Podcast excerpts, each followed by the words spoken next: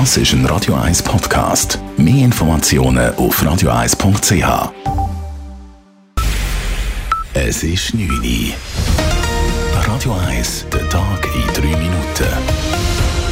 Mit der Elena Wagen.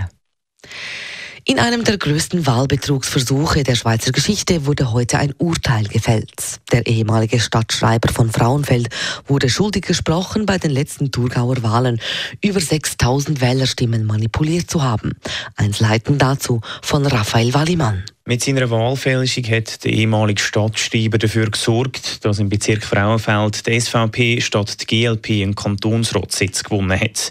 Er hat laut den Vorwürfen bei den Grossratswahlen im Frühling 2020 unter anderem Wahlzettel der Grünliberalen vernichtet und durch Sättige von der SVP ersetzt. Nachdem erste Unregelmäßigkeiten aufgefallen und die GLP misstrauisch geworden ist, haben sie zuerst noch versucht, den Betrug zu vertuschen. Das Resultat ist nach dem Auffliegen vom Wahlbetrug korrigiert und der Sitz nachträglich der GLP zugesprochen worden. Der ehemalige Stadtschreiber wird jetzt mit einer bedingten Freiheitsstrafe von zwölf Monaten und einer Buß von 3000 Franken bestraft. Das Urteil kann er noch als Obergericht weiterziehen. Raphael Wallimann, Radio 1. Zürcher Jungpolitiker fordern eine bessere politische Bildung in der Berufsschule und am Gymnasium. Eine Studie der Uni Zürich zeigt, dass Gimmi-Schüler dreimal häufiger abstimmen gehen als ihre Kollegen aus der Berufsschule. Die Studienautoren schlagen vor, dass die politische Bildung für Jugendliche verbessert werden soll.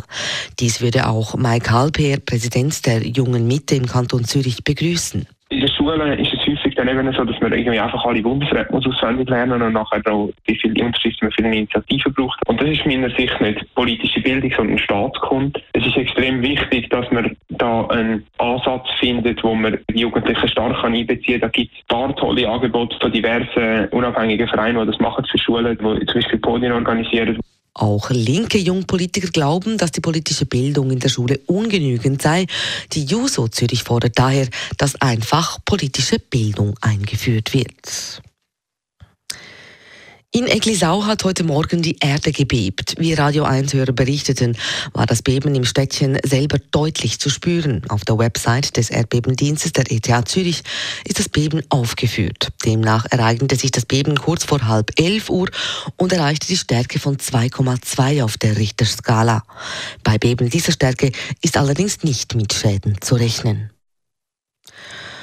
Roger Federer ist im Grand Slam Turnier von Wimbledon ausgeschieden. Der Schweizer verliert den Viertelfinal gegen die Weltnummer 18 Hubert Hurkacz mit 3 zu 6, 6 zu 7 und 0 zu 6. Im dritten Satz wird der Schweizer schwerfällig und bleibt chancenlos. Während der Pole nun zum ersten Mal in einem Major-Halbfinal steht, ist Federers Reise bei seinem Lieblingsturnier damit abrupt zu Ende gegangen. Radio 1 Wetter. Der Regen der bleibt uns auch morgen treu und zwar wahrscheinlich noch ziemlich viel stärker als heute. Es kann zum Teil recht heftige und gewitterige Regenfälle geben morgen.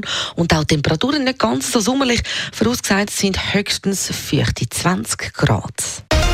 Das war der Tag in drei Minuten.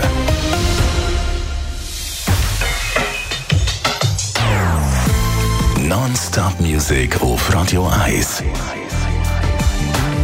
Die besten Songs von allen Zeiten. Non-stop. Radio 1.